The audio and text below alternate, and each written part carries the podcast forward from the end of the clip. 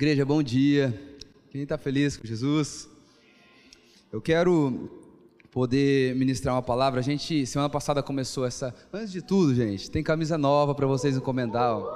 Vocês lembram qual foi a nossa última série de mensagens? Ó, uma coisa importa, tá vendo? Então, encomendem suas camisas. A gente fez reposição também lá no, na lojinha. Então, tem todas as camisas que a gente já vendeu, tem tudo lá para você estar tá comprando também. Vamos lá, igreja, amém? Bora comprar lá, ó. Aproveita aí. Não teve black aqui, né? Cadê o Gui? Tem black aí, Gui? Gui vai me matar. É, mas passa lá, pega, compra sua camisa, a gente está fazendo os copinhos também, vai ficar tudo bem legal. Irmãos, a gente começou essa série de mensagens, é, doutrinas elementares, é, princípios elementares da doutrina de Cristo. É, eu, junto com o presbitério aqui da igreja, a gente tem conversado sobre, a gente tem feito perguntas para Deus sobre coisas que realmente importam, né? E o Alisson começou ministrando semana passada falando sobre o arrependimento de obras mortas. Mas o autor aos Hebreus ele vai dizer que existem algumas, é, alguns princípios que eles precisam ser elementares para a vida do cristão. Né? O que isso significa? Alguns entendimentos, algumas facetas do Evangelho, elas precisam ter ampla clareza para nós. Né? Imagina você aí que é um profissional de uma área, então talvez aí você trabalha na área da saúde, que eu acho que é o que mais tem aqui na origem. Então, você está lá no teu consultório atendendo, existem coisas que são básicas, são elementares. Se você não tiver essas coisas, provavelmente vai ser muito danoso para o seu paciente, futuramente vai ser muito danoso para você. Coisas elementares. E o autor aos Hebreus, ele está dizendo que existem entendimentos, existem princípios que eles são elementares para a caminhada cristã. E quando nós começamos aqui como igreja olhar para esses princípios, a gente primeiro descobriu uma coisa, e sendo muito vulnerável, que primeiro, nem para nós esses princípios eram tão claros. E que segundo, é, são princípios que quando a gente vai conversar né, é, no meio da igreja, quase sempre a gente diz que entende, mas na maioria das vezes a gente entende aquilo que a gente ouviu de alguém e quase sempre tem muito pouco de Bíblia. É, eu não sei se alguém aqui já passou por momentos ou está passando, sabe aquele loopzinho assim que a gente vai passando de nunca conseguir ter uma vida firme com Jesus? Sabe aquelas inconstâncias que tem semana que a gente deseja muito, mas tem semana que a gente não quer nada. Tem ano que a gente entra aí na virada do ano, a gente fala: "Deus, eu vou fazer tudo, tudo diferente", tipo academia assim, tipo aquela vida fitness, né? A vida com Deus quase se compara com essa vida. Então a gente vai, começa, mas vai passando os dias, vão chegando os problemas e de repente a gente percebe que a gente não encontra em nós força para continuar andando. E eu quero dizer para você que passa por esse tipo de inconstância, essa série é extremamente importante, porque ela vai trazer para nós princípios que vão colocar o nosso pé sobre a rocha. Mateus capítulo 7, Jesus ele passa o sermão do monte ali, ele vai ensinando, ele vai, ele vai trazendo a lei, ele vai trazendo as normativas, ele vai trazendo tudo aquilo que constitui o reino de Deus, tudo aquilo que constitui a cultura do céu. E no final ele vai dizer assim: Olha, quem é o homem que constrói a sua casa sobre areia e quem é o homem que constrói a sua casa sobre a rocha? Ele diz que o que constrói a sua casa sobre areia é aquele que, ouvindo os ensinamentos, ele não os pratica. E quando vem a adversidade, quando vem os problemas, essa pessoa ela sempre vai ter a sua casa abalada. Irmãos, vamos lá. Quantos aqui já tiveram um momento de muita tristeza, de muita dificuldade, a sua fé abalada? Amém? A gente passa por esses momentos, mas ele está dizendo que o homem que constrói a sua casa sobre a rocha é o homem que ouve as palavras de Jesus e as pratica. Então, ouvir me dá a possibilidade de colocar os meus pés sobre a rocha para ter uma vida espiritual saudável, constante, consistente. Mas praticar é o que me coloca dentro desse lugar de ser um cristão maduro. Então, o objetivo dessa série aqui é que nós venhamos atingir a maturidade cristã. O objetivo dessa, dessa série de mensagens é que esses princípios elementares eles estejam arraigados, enraizados no nosso coração. E semana passada o Alisson falou sobre arrependimento de obras mortas, então um tema até muito importante, né? Eu com toda sinceridade, eu nem lembro qual foi a última vez que eu ouvi uma mensagem sobre arrependimento. Vocês lembram qual foi a última vez que você ouviu uma mensagem sobre arrependimento, sem ser domingo passado? Faz bastante tempo, sim ou não? São coisas elementares, mas que a gente fala pouco. E hoje eu vou falar sobre a fé em Deus. Amém? Abra comigo em Hebreus capítulo 11. Hebreus capítulo 11, a partir do verso 1.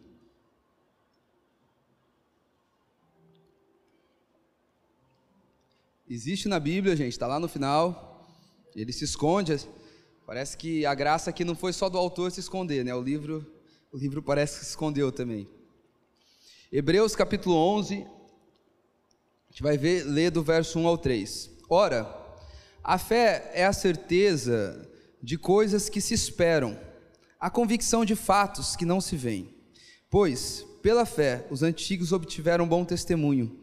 Pela fé, entendemos que o universo foi formado pela palavra de Deus, de maneira que o visível, presta atenção nisso, de maneira que o visível veio a existir das coisas que não são visíveis. Vamos orar? Jesus, eu quero te agradecer por essa manhã. Eu oro para que nesse momento o Senhor nos dê, Pai, espírito de sabedoria e revelação.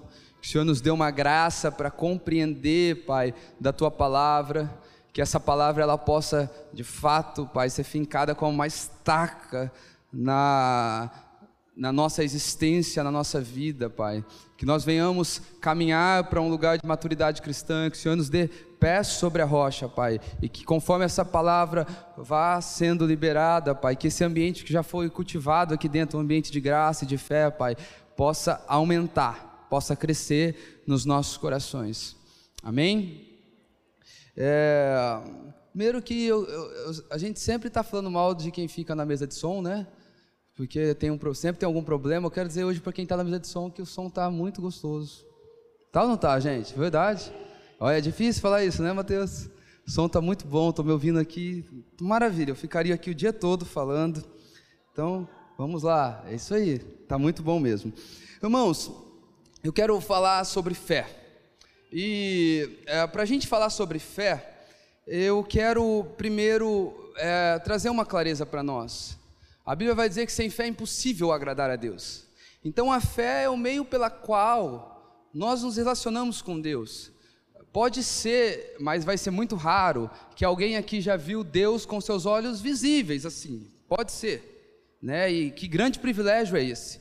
Mas a grande realidade é que a maioria de nós, nós vamos passar uma vida inteira sem ter uma visão de Deus, sem, sem ter uma visão aberta, assim, falar, eu vi Deus frente a frente, eu vi Deus face a face.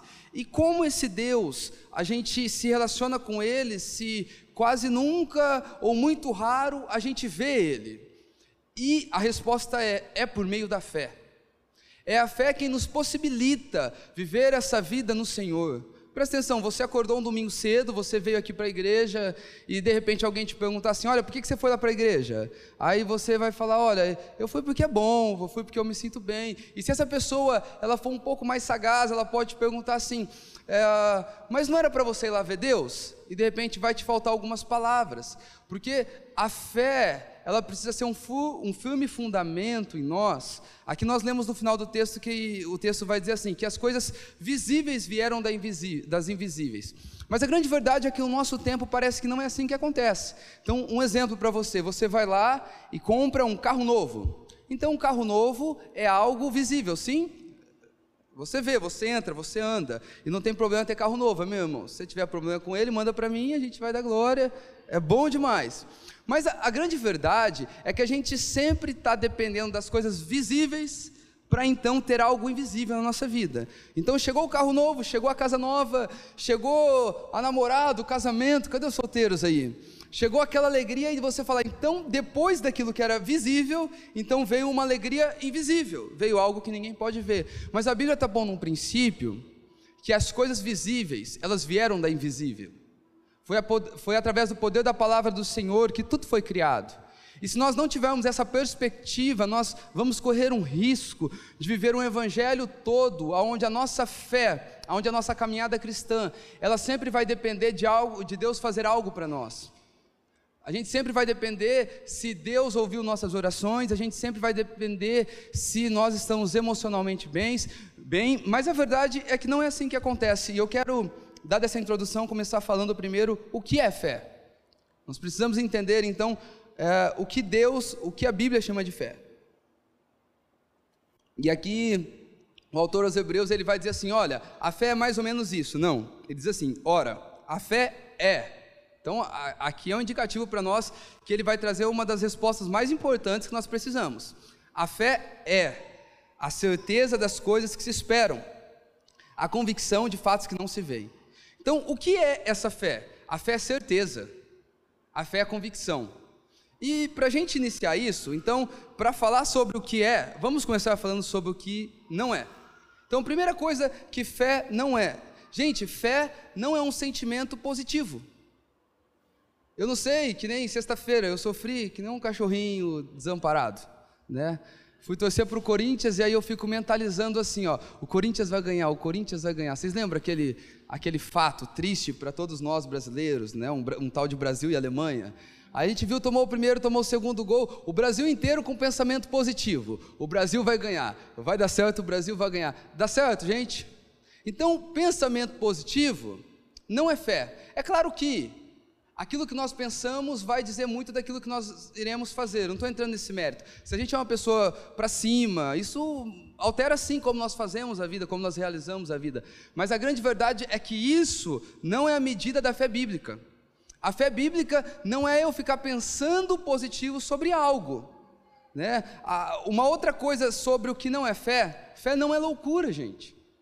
Às vezes eu já vi cristãos fazendo coisas sinistras, né? Acho que é o pastor Farley que conta, acho que é ele, de uma missionária, e aí ela sentiu de Deus que ela deveria ir para o campo missionário, deixou o marido em casa com as crianças.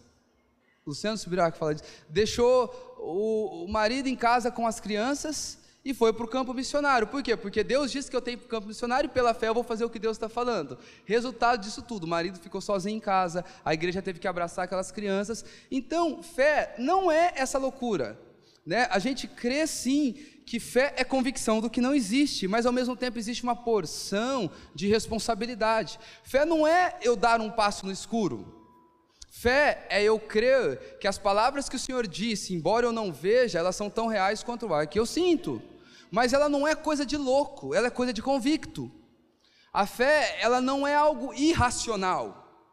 A fé não é algo de quem está fugindo da vida real.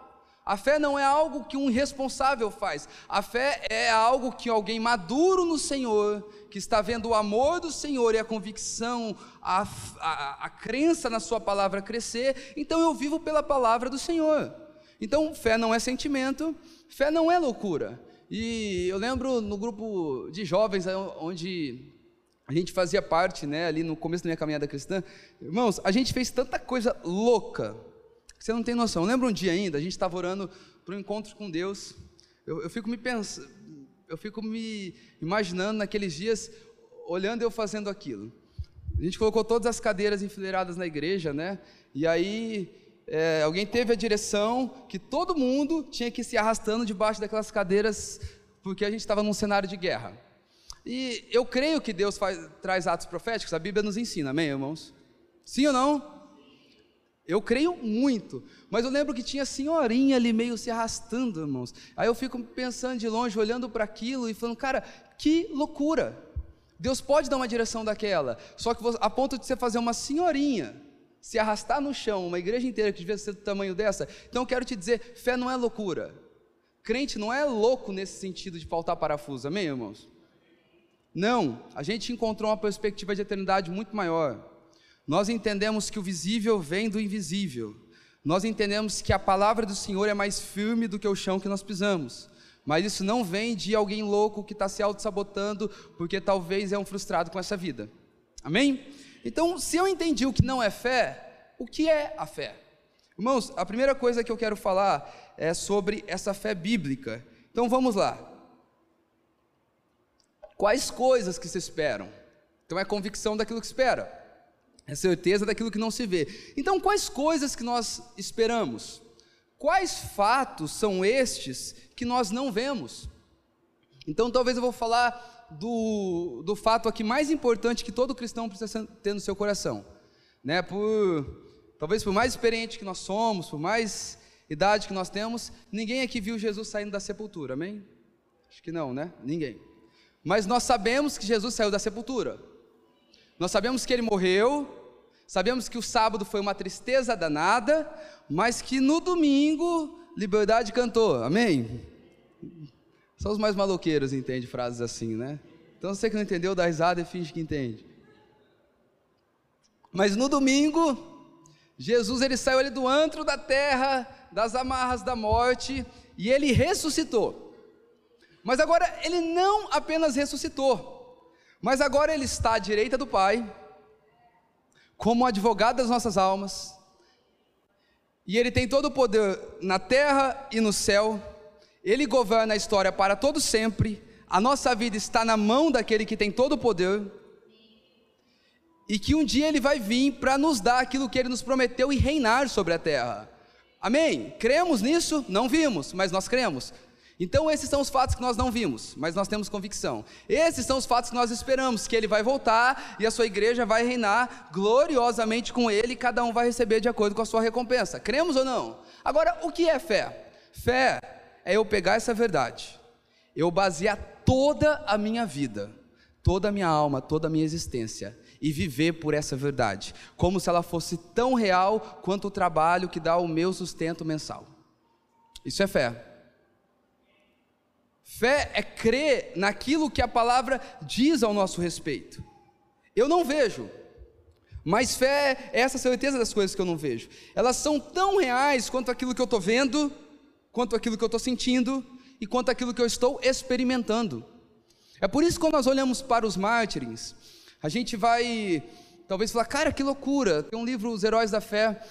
Você vai ver, porque o nível de devoção a Deus é alguém entregar a sua vida ao Senhor e morrer ali pelo Senhor. É um nível de devoção, amém? Agora, um outro nível muito superior, que é o nível que Deus viveu com Jesus, é você entregar a vida do seu filhinho por amor a Jesus. Então, o que é que, que fez esses homens chegarem a tal nível de amor? Qual era o nível de fé desses homens? O que é que esses homens viram? Irmãos, a resposta é essa. Eles se apegaram tão firme nessas escrituras, a tal ponto que o que essas escrituras dizem se torna mais real do que aquilo que o mundo, os meus sentimentos, os meus medos e os meus traumas estão me dizendo. Esse é o aspecto da fé. Agora, o que faz um cristão maduro, o que faz um cristão que consegue ter uma vida constante com o Senhor? É porque esse homem tem uma fé viva. É porque esse homem tem uma fé que contagia. Eu não sei se você já chegou na presença de pessoas. Eu tive o privilégio de ter pessoas assim que é, é tão doido a questão de legado. Vocês creem em legado, gente? Porque minha avózinha, eu nem consegui presenciar muito assim, com mais maturidade, eu não consegui ter uma conversa melhor com ela, eu não tinha essa cabeça. Mas hoje eu lembro de tanta coisa que ela fez e o que ela fez continua falando. Porque ela tinha uma vida de fé tão profunda. Sabe aquelas memórias que você tem de criança? Que são, são vestígios de memória. Você não lembra o que aconteceu antes nem depois. Vocês, vocês têm isso também, gente? Eu, se eu me sinto menos doido. Eu lembro de algumas vezes minha avó pôr na mão sobre as nossas cabeças e orando. Então, quando você está no ambiente de uma pessoa que tem fé, isso contagia. Quando você está num ambiente que tem fé, isso contagia. E a fé verdadeira é essa fé que não serve apenas para mim, mas ela começa a contagiar as pessoas que estão à nossa volta. Sabe aquela pessoa que você consegue sentir uma segurança nela? Aquela pessoa que ela, ela te dá uma palavra, gente, parece que em volta de você está tudo ruim, mas aquela, aquela palavra ela não te transmite uma informação nem pensamento positivo, ela te transmite uma substância que vem diretamente do trono de Deus e faz você ter uma força interna para você passar por vales e por montes, por desertos e por abundância. Isso é fé. Essa é a fé que o Senhor tem preparado para nós. E quando nós olhamos para o povo cristão, nós falamos que nós somos, o, nós somos a família da fé. A Bíblia vai dizer que os antigos, eles alcançaram bom testemunho por conta da sua jornada de fé. Então, se nós pudéssemos olhar agora para a vida de Abraão, para a vida, é, para a vida de Enoque, para a vida de Isaac, para a vida de Jacó, se nós pudéssemos olhar para a vida de tantos homens assim, Hebreus capítulo 11 vai dizer uma coisa: que todos eles obtiveram bom testemunho por conta da sua fé. Então, fé parece ser um tema simples, mas quando bem compreendido, ele é toda ferramenta necessária para uma caminhada firme e constante no Senhor. Porque a fé ela deixa de ser mais um linguajar evangeliquez e ela começa a se tornar uma bússola norteadora na nossa vida. Ela começa a se tornar aquilo que vai conduzindo os nossos dias e os nossos passos. Então, se alguém te perguntar o que é fé, fé é certeza. Fé, eu, eu arriscaria dizer que fé é superior à esperança. Esperança é aquilo que, que me move a viver, então eu espero pelo futuro, eu tenho esperança que vai melhorar, eu tenho esperança que essa dor vai passar, mas fé não. Fé faz eu viver lá na frente, hoje, porque eu não tenho esperança, eu tenho convicção, eu tenho certeza. Então, isso é fé. E quando nós temos uma fé abundante no nosso coração, irmãos, nós conseguimos nos apropriar de tudo aquilo que Deus tem para nós. Nesse primeiro ponto eu falei sobre o que é a fé, agora eu quero falar sobre, nesse segundo ponto, qual é o objeto da fé. Por que existe um objeto da fé? Porque a fé não é algo cósmico. A fé não é algo que está aqui espalhando sobre nós, não. A fé ela tem um objeto, a fé ela tem um fundamento. Romanos, no capítulo 10, no verso 17, diz assim: A fé vem pelo ouvir, e ouvir e o ouvir pela palavra de Deus. Irmãos, nós não temos fé na fé. A gente não tem fé na fé. Eu tenho fé na fé que eu tenho. A gente tem fé no livro base que Deus deixou para nós, é na Bíblia. O que é que eu espero? Aonde é que está a minha convicção? É naquilo que papai deixou para nós nessa Bíblia. Nós não estamos confiando todo o destino da nossa vida em algo não palpável. Não. A fé tem esse poder de trazer aquilo que era invisível para o campo daquilo que é visível. Irmãos, a fé é para dar uma injeção de ânimo na gente.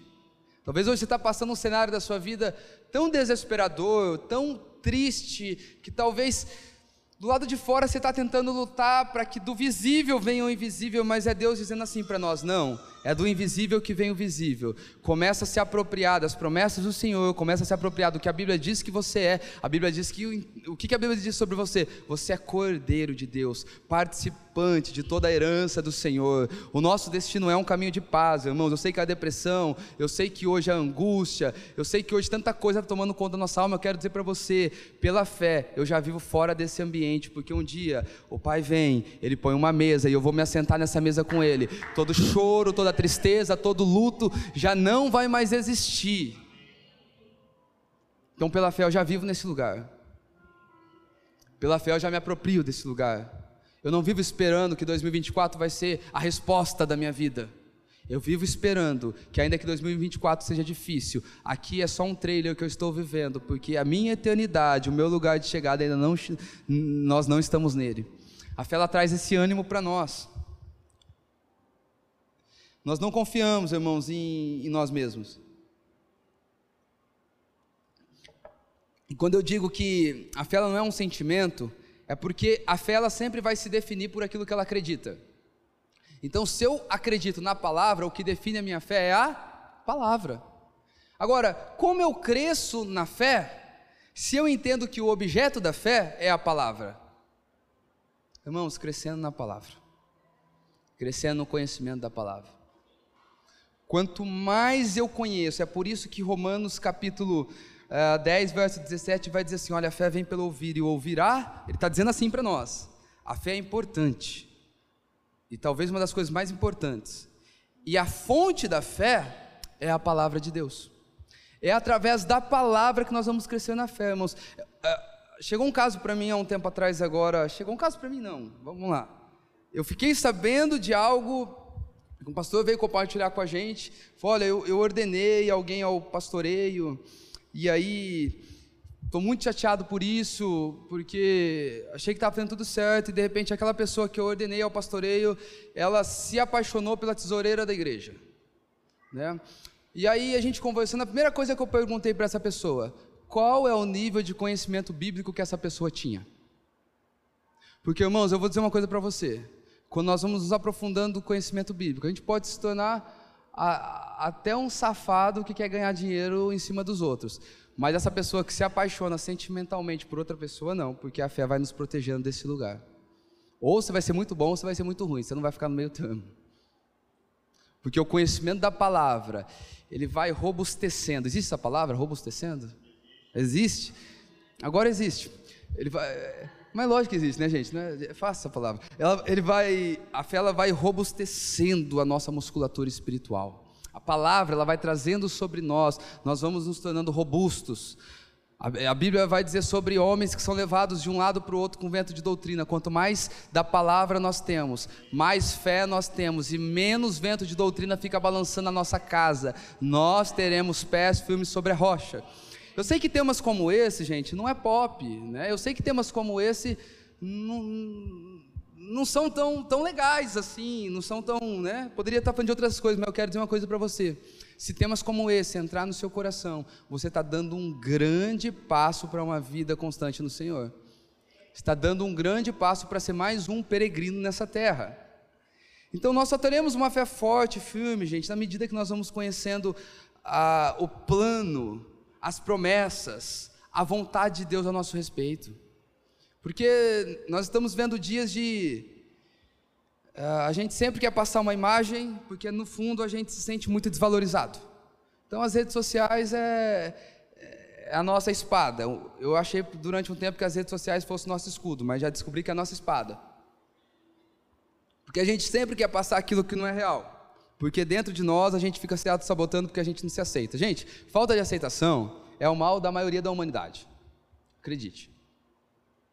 Mas a grande verdade é que quando eu começo a crescer na palavra do Senhor, eu começo a crescer no plano eterno de Deus, entendendo qual é a sua vontade e aonde eu estou inserido na vontade de Deus, qual é o olhar que o Senhor tem para mim, irmãos, eu já não caio mais no papo de qualquer carinha que quer me levar para a cama. Eu já não caio mais no papo de qualquer pessoa que quer me levar para um caminho porque eu não sei quem eu sou, fico sendo uma pessoa fácil para as propostas da vida. Eu sei quem eu sou, eu sei que meu redentor vive e eu vivo por uma pátria que ela é superior. Mas é a fé através do conhecimento da palavra. Agora, o que a gente não pode pensar é que nós vamos crescer na fé por nós mesmos. A verdade é que quem dá fé ao homem é Deus. Amém? Agora, qual é a responsabilidade do homem para com Deus? É crescer no conhecimento. É como se o conhecimento ele fosse abrindo espaço dentro de mim para que Deus depositasse fé. É como se o conhecimento ele fosse abrindo, cavando um poço dentro de mim. E quando eu vou cavando esse poço por meio do conhecimento, agora Deus vem adicionando fé no espaço que eu abri com o conhecimento que Ele tem me dado. Amém, irmãos? Ah, eu estou dizendo que a fé vem de Deus porque Romanos capítulo 12, no, no verso 3, na parte B, diz assim: Deus repartiu uma medida de fé a cada um de nós. É Deus quem repartiu medida de fé para nós. Estamos juntos? Então, primeiro nós falamos o que é a fé, depois nós falamos sobre o objeto da fé. Você está se sentindo uma sala de aula? Agora nós vamos falar sobre qual a importância da fé. Se alguém puder trazer água, mais água. Quente hoje, né, gente? Qual a importância da fé? Efésios capítulo 2, verso 8 diz assim: Porque pela graça vocês são salvos, mediante a Vamos lá então. Porque pela graça vocês são salvos mediante a e isso não vem de vocês, é dom de Deus. Irmãos, olha que coisa interessante. Nós somos salvos pela graça. Vamos lá de novo, vai. Nós somos salvos, vamos chegar aí, gente. Nós somos salvos pela graça. Só que ele está dizendo que graça é o que significa graça? Favor não merecido. Graça é aquela mãe, aquele pai que viu o filho que não teve boa nota o ano inteiro, que não se comportou muito bem, mas chega no final do ano e fala: Filho, isso aqui para você não é pelo que você fez lá, é por aquilo que eu sei que você vai se tornar. Está aqui esse presente que você não merecia. Graça é isso. Agora ele está dizendo assim: olha, existe um favor, existe um presente que vocês não merecem, mas Deus dá a vocês. Só que existe um caminho para vocês acessar aquilo que vocês não merecem. E ele vai dizer: vocês são salvos pela graça, mediante a fé. Sabe o que eu entendo com esse texto? E essa é a importância da fé? É que é através da fé que eu adentro, que eu tomo posse de tudo que Jesus conquistou para mim. Se eu não tenho fé, eu não participo da sua mesa. Se eu não tenho fé, eu não participo dos tesouros eternos. Se eu não tenho fé, eu não participo do conhecimento de Deus. Então é mediante a fé que eu acesso tudo que Deus deixou para mim. Agora, que fé é essa, irmãos? Será que nós temos uma fé apenas para adquirir? A fé para adquirir é uma, é uma medida de fé muito pequena, porque a fé que Deus deseja de nós não é a fé para adquirir, é a fé para se relacionar. E depois que eu tenho fé para me relacionar, aí eu posso ter a fé para adquirir. Pastor, o que é a fé para adquirir? É quando eu tenho fé que Deus pode fazer coisas boas para mim. Essa é uma medida de fé. A Bíblia vai dizer que se a sua fé for semelhante a um grão de mostarda, você vai dizer algo e esse algo vai acontecer. Milagre. Mas a fé grandona não é a fé para realizar milagre, é a fé que nos faz ter uma perspectiva de eternidade e a gente consegue ter uma comunhão tão profunda com Deus porque Ele é tão real quanto o ar que eu respiro nesse momento. Essa é a fé que Deus tem preparado para nós. Estamos juntos, gente. Agora vamos para o quarto ponto, e aqui eu quero me dedicar um pouco mais, porque aqui eu quero trazer bastante aplicação sobre a fé. Eu quero falar sobre o fruto da fé. Hebreus, no capítulo 12, 11, verso 2, que é o que nós lemos lá, vai dizer assim: Pois pela fé, os antigos obtiveram bom testemunho. Então imagina agora, você é alguém que quer ser alguém, você é alguém que deseja ser um bom filho de Deus. Você deseja viver uma vida piedosa, uma vida onde a justiça vai te acompanhar, a justiça do Senhor vai te acompanhar. E você, e Deus te dá uma oportunidade. E a oportunidade que Deus te dá, lá tem Paulo na cadeira, é os universitários. Tem Paulo, tem Abraão, tem Enoque, tem Noé, tem Isaac, tem Jacó, tem Davi. E aí você pede um bom conselho assim para eles. Gente, eu quero ter um bom testemunho diante de Deus. Eu quero ser um bom filho de Deus. Que conselho vocês me dariam? Aí eles diriam assim para você: vocês precisam, você precisa ler Hebreus capítulo 11, verso 2. Foi pela fé que os antigos obtiveram um bom testemunho. Irmãos, a fé é uma chave tão preciosa que a gente precisa de se adquirir mais dela. Eu acredito que a gente está vivendo a geração mais Nutella da vida, sabia? A geração dos nossos avós colocava a mão e a coisa acontecia. Sim ou não, gente? Eu ouço a história do Harold Walker lá, é até demais para mim, né? Não acompanho assim também. O Harold ele veio dos Estados Unidos para cá com, com os pais, né? João Walker. O Harold hoje ele é quem cuida do Fábio Coelho, do, do Michel Duque, é, é quem cuida do Ângelo Basso e por aí vai. E ele disse que o pai dele veio para o Brasil porque um dos irmãos dele ficou doente. E quando o irmão dele ficou doente, a tia dele foi na justiça porque o pai não deixava ter TV em casa e o pai não deixava ir no médico. Por isso estou dizendo que é demais para mim, amém? Estou falando para ninguém fazer isso aqui, aqui, tá bom? Amém? Amém, irmãos? Vai falar, sai daqui no domingo dizendo que o pastor falou que não pode ir no médico, não, tá? Temos médicos aqui na casa, creio na graça comum, é Deus que entrega isso para os profissionais. Mas ele lá nos Estados Unidos entrou com uma causa tia, e aí ganhou, ele tinha que fazer a cirurgia. Aí o João Alcker falou assim: Eu não vou viver numa nação onde eu não posso praticar a minha fé na vida dos meus filhos. Eles vieram para o Brasil, que é uma totalmente inferior ao lugar que eles viviam naquele tempo. Então hoje eles são uma das pessoas assim que mais abençoa a nação indiretamente, o Harold Walker, e diretamente também mas ele vai contando os testemunhos do pai dele, diz que o irmão estava com, acho que era um dos rins arrancou, o outro ficou ruim. Foi esse aqui ninguém vai, esse aqui não vai para o médico não. Orou, foi curado. Teve uma vez que o, o Harold, a mulher estava de cama, a esposa dele, ele ligou para o pai dele, disse que na hora que o pai dele pisou na casa, na hora, a esposa dele foi curada. Então eu acho que a nossa geração é Nutella porque a gente já não ousa mais em fé. Agora, por que, que a gente não ousa mais em fé? É porque hoje a gente acredita em, muito em algo a força do nosso braço.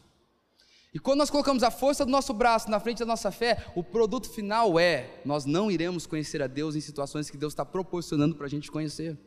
Nós não iremos viver milagres que iriam abençoar a nossa vida e também a vida do nosso próximo. Então nós nos tornamos uma geração de conhecimento que abre espaço e ao invés de Deus depositar fé, muitas vezes está sendo depositado morte, porque nós conhecemos e andamos na força do nosso braço. Enquanto o conhecimento era para abrir mais um ambiente de um coração quebrantado, humilde, e a fé era para ter mais espaço ainda quanto mais a gente conhecia. Então nós precisamos desses dias, irmãos, crescer em fé. Então aqui vai dizer que o, pela fé os antigos, eles obtiveram bom testemunho. Eu gosto muito do livro de Romanos. Romanos ele não é um livro para quem gosta de estudar tão agradável, principalmente se as suas convicções não são reformadas, mas é um dos livros mais importantes da Bíblia. No capítulo 1, verso 17 diz assim: Porque a justiça de Deus se revela no evangelho de fé em fé, como está escrito, o justo viverá pela fé. Aqui ele está citando a profecia de Abacuque, capítulo 2, no verso 4. E esse justo viverá pela fé, né? Já lá, 31 de outubro de 1517, já gerou um burburinho, né?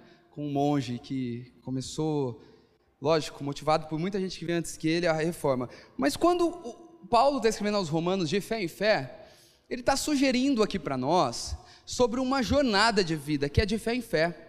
Fé é algo que nós crescemos, amigos.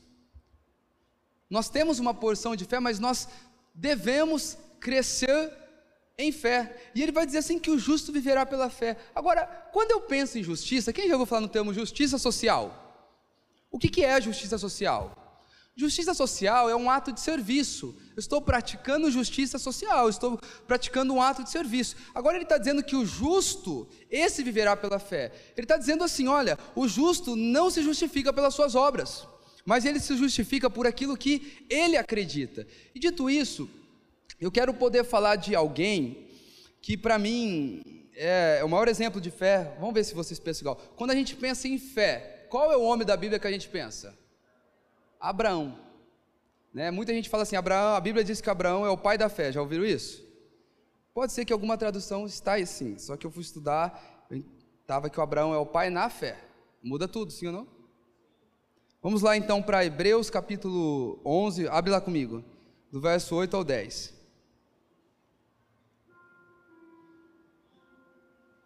Irmãos, estamos partindo para o final. A gente vai ter um momento tão especial aqui de uma apresentação da Rebequinha mais tarde. Nas crianças nessa igreja, hein, gente? Pedindo para trazer água de casa já, né? Vocês não vão rir, gente. Essa é a hora que você dá risada comigo. Hebreus capítulo 11, do verso 8 ao 10. É dentro dessa galeria da fé ainda. Pela fé, Abraão, quando chamado, obedeceu, a fim de ir para um lugar que devia receber como herança, e partiu sem saber para onde ia. Pela fé, peregrinou na terra da promessa como em terra alheia, habitando em tendas como Isaac e Jacó, herdeiros com ele da mesma promessa. Porque Abraão aguardava a cidade que tem fundamentos, a qual Deus é arquiteto e construtor. Irmãos, Abraão, ele é. Talvez ele é um dos maiores exemplos bíblicos. Imagina assim, ó, Deus ele escolhe uma família para começar um projeto na terra. Eu sei que você se ama bastante, mas imagina Deus escolhendo a sua família para começar o projeto na terra. Pessoa, Deus vai olhar e falar assim: ó, é a Maria e o João, vai. Eu vou começar com a Maria e João o meu, o meu projeto na terra. E Abraão é essa pessoa que ele é conhecido como um grande exemplo de fé. Gente, a tal ponto que o que Abraão viveu ali, muito vulnerável contigo, amém? Hugo, pega sua única filha, a Aurorinha, sobe para o monte e passa o pescoço, o pescoço na, na faca dela. Não, é, seria mais fácil. Mas passa a faca no pescoço dela. Vamos lá, irmão, você que é pai e mãe aqui. É um nível de fé que para a gente chega a soar aquelas pessoas religiosas bitoladas, sim ou não? Aquelas pessoas doentias. E Abraão subiu. Agora, quando nós vamos ler os relatos sobre Abraão, sabe o que a Bíblia vai dizer? Que Abraão creu que Deus era e tinha toda a possibilidade de ressuscitar o seu filho. Isso muda tudo para mim. Abraão era alguém que não tinha problema em abrir mão das coisas mais importantes da sua vida, porque ele cria que Deus era pai e que cuidava, embora as circunstâncias fossem terríveis. Gente, para para pensar nesses níveis de fé. Para você ter noção, ainda falando sobre Abraão, Romanos 4,3 vai dizer assim: ó, pois o que diz as Escrituras? Ela diz: Abraão creu em Deus, e isso lhe foi imputado por justiça. Então, o que gerou na vida de Abraão foi ele crer. Depois que Abraão creu, ele realizou uma obra, e eu quero falar um pouquinho disso na hora que a gente estiver terminando. Mas o fato é que Deus não está olhando para Abraão e pensando que o grande feito de Abraão está em subir no Moriá. Mas o grande feito de Abraão é estar em crer, a ponto que o crer gerou um subiu no Moriá. Muitas vezes, irmãos, nós não temos atitude de fé porque nós não temos fé. Muitas vezes nós olhamos para pessoas vivendo em âmbitos sobrenaturais, né? Eu converso ainda muito com, com o Leozinho sobre isso. O Leozinho mora aqui em São Paulo, né, Léo? E é, lá em São Paulo ele vai em uma igreja lá que, quando vai falar dos dons, eles creem demais nos dons. Eles vivem isso. E o Léo é alguém da comunidade que sempre está exercitando e, e colocando em prática para viver essas coisas também. Assim como o Mateus, precisa melhorar, né, Mateus? Já foi mais, né? Já foi mais. Oi? É verdade. Está meio reformado, né? Vai, joga fogo nesse homem, Deus. É, mas nós precisamos andar num ambiente de fé, a tal ponto que existe uma sensibilidade no nosso coração, irmão. Você está indo trabalhar, você está olhando para o sinaleiro você está atento ao seu GPS. Irmãos, eu quero dizer para você que existe um âmbito de fé que a gente vai estar tá totalmente sensível àquilo que o Senhor quer fazer e à hora que Ele quer fazer. Um pare de Deus, um avance do Senhor, um diga isso para aquela pessoa, um ore por essa pessoa. Parece que os crentes virou agente secreto do Senhor, irmão. Nós precisamos ter uma fé que ela é mais vibrante dentro de nós. Nós não fazemos porque nós não cremos, e porque nós não cremos, nós vivemos muitas vezes uma religião que ela é vazia de vida Talvez ela tenha muita informação, mas ela carece da vida de Deus. E o que muda a vida de alguém é a vida de Deus e não a informação que a gente tem, porque informação tem muita por aí. Tem mensagem no YouTube, tem mensagem no podcast, tem muita informação, mas o que falta é vida de Deus. Eu estava falando da minha vozinha, o que está faltando hoje é sim pessoas que talvez quando lá no templo Formosa, chega lá Pedro com a, tua, com a gangue do Senhor, e tem um homem sentado, ele vai dizer: Olha, e a Bíblia vai falar, homens iletrados. Então, homens iletrados que não tinha prata nem ouro, nós nem olhar hoje, nem amigo a gente ia querer ser. E eles vão dizer assim: Olha, eu não tenho prata nem ouro, mas o que eu tenho eu te dou. Sabe qual é a minha preocupação? A igreja de hoje, ela não está dizendo eu não tenho prata nem ouro, mas o que eu não tenho eu te dou, levanta e anda. A gente está dizendo assim: Olha, eu tenho prata e eu tenho ouro, mas o que você precisa eu não tenho. Então, fica aí sentadinho que eu vou te alimentando com assistência social porque falta fé. Porque falta crer com a vida na informação que nós temos. Então a gente vai conquistar a vida, sendo que tudo que talvez Deus queria de nós era uma fé simples, singular, profunda. Que talvez a gente olhar para as pessoas do nosso lado e falar: olha, não tenho muito para te dar, mas vem cá, deixa eu orar por você. Deixa eu ir na sua casa fazer uma visita. Sua esposa não está legal? Deixa eu pôr a mão na cabeça dela. Vem cá, teus filhos não estão tá bem? Vem, vem cá, vamos orar junto. Vamos estabelecer algo aqui dentro. E irmãos, é o que o mundo lá fora está esperando da gente, acredite. Não é um bom culto.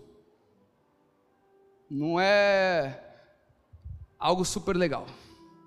É a vida de Deus. É o que o mundo carece. Vida de Deus. E vida de Deus é acessado por meio da fé. Amém? Agora, olha o que João 8,56 vai dizer ainda: Abraão, o pai de vocês, alegrou-se por ver o meu dia. Ele viu esse dia e ficou alegre. Irmãos, olha que coisa doida. Nós falamos que fé é convicção daquilo que ainda não se vê e certeza de fatos que vão chegar. Aqui é uma grande chave do porquê Abraão tinha uma fé tão viva. É porque ele viu o dia do Senhor e se alegrou. Que é o dia do Senhor para nós hoje, irmãos? Quem, quem poderia me falar qual é o dia do Senhor? É o dia que o Senhor vai romper as nuvens. É o dia que Deus ele vai extinguir o pecado, ele vai extinguir tudo que não presta mais. Ele viu o dia do Senhor e se alegrou a tal ponto que ele começou a gastar a sua vida pelo dia do Senhor. E é isso que move uma fé viva. É eu ver, é eu acreditar, é eu entender. E agora, para a gente finalizar, isso é verdade, eu vou finalizar já. Quero dizer uma coisa para você.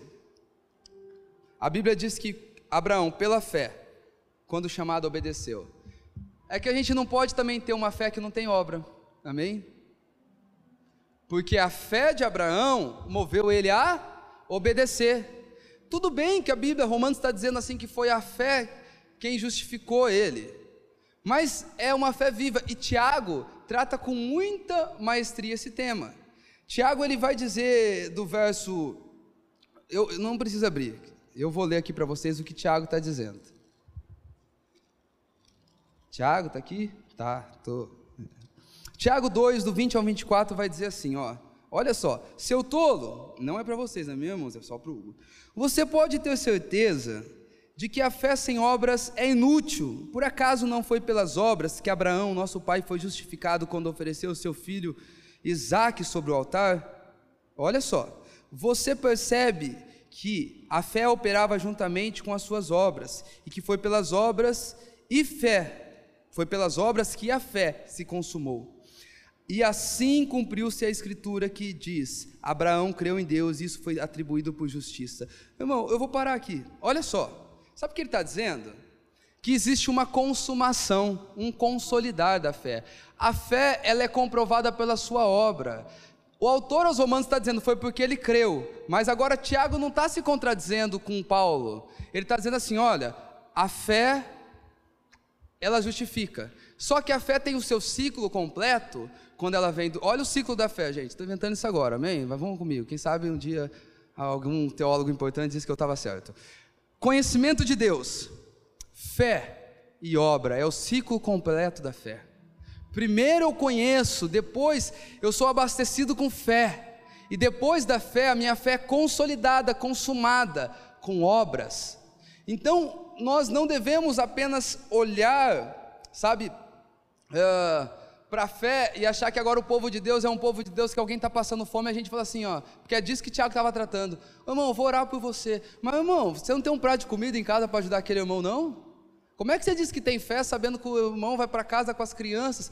não vai ter o que dar para os seus filhos, está chegando Natal, você vai ter um bom dinheiro para dar presente para os seus filhos. Como é que você sabe que aquele irmão que você está ajudando não vai ter dinheiro para dar um presente, um carrinho para o seu filho, e está dizendo que você tem fé? Miserável. Então a fé é consumada com obras. A fé, tanto que Abraão, quando ele creu, ele obedeceu, irmão. Crer e obedecer andam juntos. Não existe fé sem obediência, porque obediência é fruto da fé. Obediência sem fé é religiosidade, e todo religioso, por dentro, ele é oco. É o que Jesus vai chamar de sepulcro caiado. Porque ele tem uma pose que o coração não acompanhou. É o que o profeta está dizendo. Vocês estão cantando uma canção, mas o coração está longe dos lábios. Porque o processo natural de um crente maduro é eu creio, e quando eu creio eu obedeço. Essa obediência são obras. Amém, irmãos? E finalizo com o final do texto que nós lemos, o texto base no começo. Usamos os três versículos. Pela fé, entende, pode subir, Gi. Pela fé entendemos que o universo foi formado pela palavra de Deus, de maneira que o que era visível veio a existir das coisas que não são visíveis. Irmão, a fé, ela vai possibilitar sermos peregrinos nessa terra. Sabe que Hebreus, ainda o texto que nós lemos, ele vai falar a respeito de Abraão? E eu gosto muito dessa passagem, já ouviu falando sobre ela. Mas Abraão, ele peregrinou sobre a terra que era para ser dele. Pensa assim, ó, Deus tipo, mentaliza aí, ó, contemple o seu maior sonho. Pensa o seu maior sonho agora nesse momento. Vai fundo, gente. Pensa no seu maior sonho. Precisa fechar o olho, fecha. Pensa o seu maior sonho. A Bíblia vai dizer que Abraão ele chegou no seu maior sonho na promessa que Deus tinha dado para ele. Mas porque ele tinha uma esperança do mundo vindouro, Ele andou no seu maior sonho como peregrino, porque ele aguardava a terra da qual Deus é arquiteto e construtor, assim como seus irmãos, peregrinos em terra estranha. Irmão, sabe o que vai fazer da gente? Não um povo ET, que é estranho porque se acha melhor do que quem está lá fora, mas um povo saudável que abençoa quem está lá fora, é a nossa fé. É a nossa fé. Eu queria que vocês ficassem de pé nesse momento. Eu queria orar por fé nessa, nessa manhã. Eu queria que você pedisse para Deus uma medida de fé. Hebreus 11:6 ainda vai dizer assim, ó, de fato, sem fé é impossível agradar a Deus, porque é necessário que aquele que se aproxima de Deus creia que ele existe.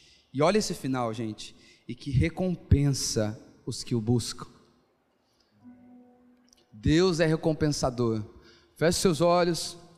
Talvez se você olhar para dentro de você, você vê um materialismo exacerbado.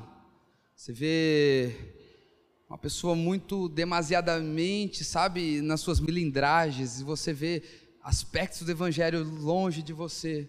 Esse é o momento para você pedir para Deus ele aumentar a carga de fé que tem no seu coração. A nossa oração nessa manhã é Deus, nós adquirimos conhecimento e a tua palavra diz que a fé vem pelo ouvir e ouvir a palavra de Deus.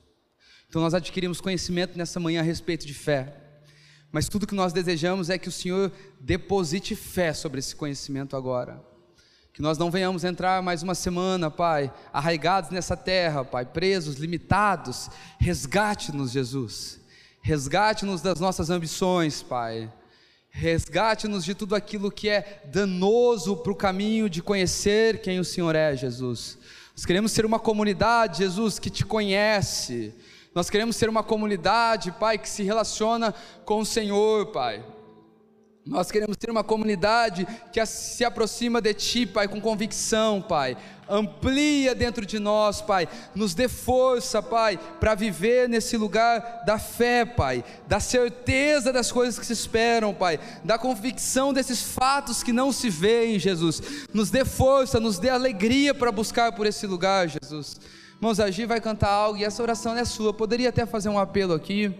Mas essa oração é sua. É Deus, agregue fé, Pai, ao meu coração. Me dê mais fé, Pai, a tal ponto que as coisas invisíveis se tornem tão importantes quanto as visíveis.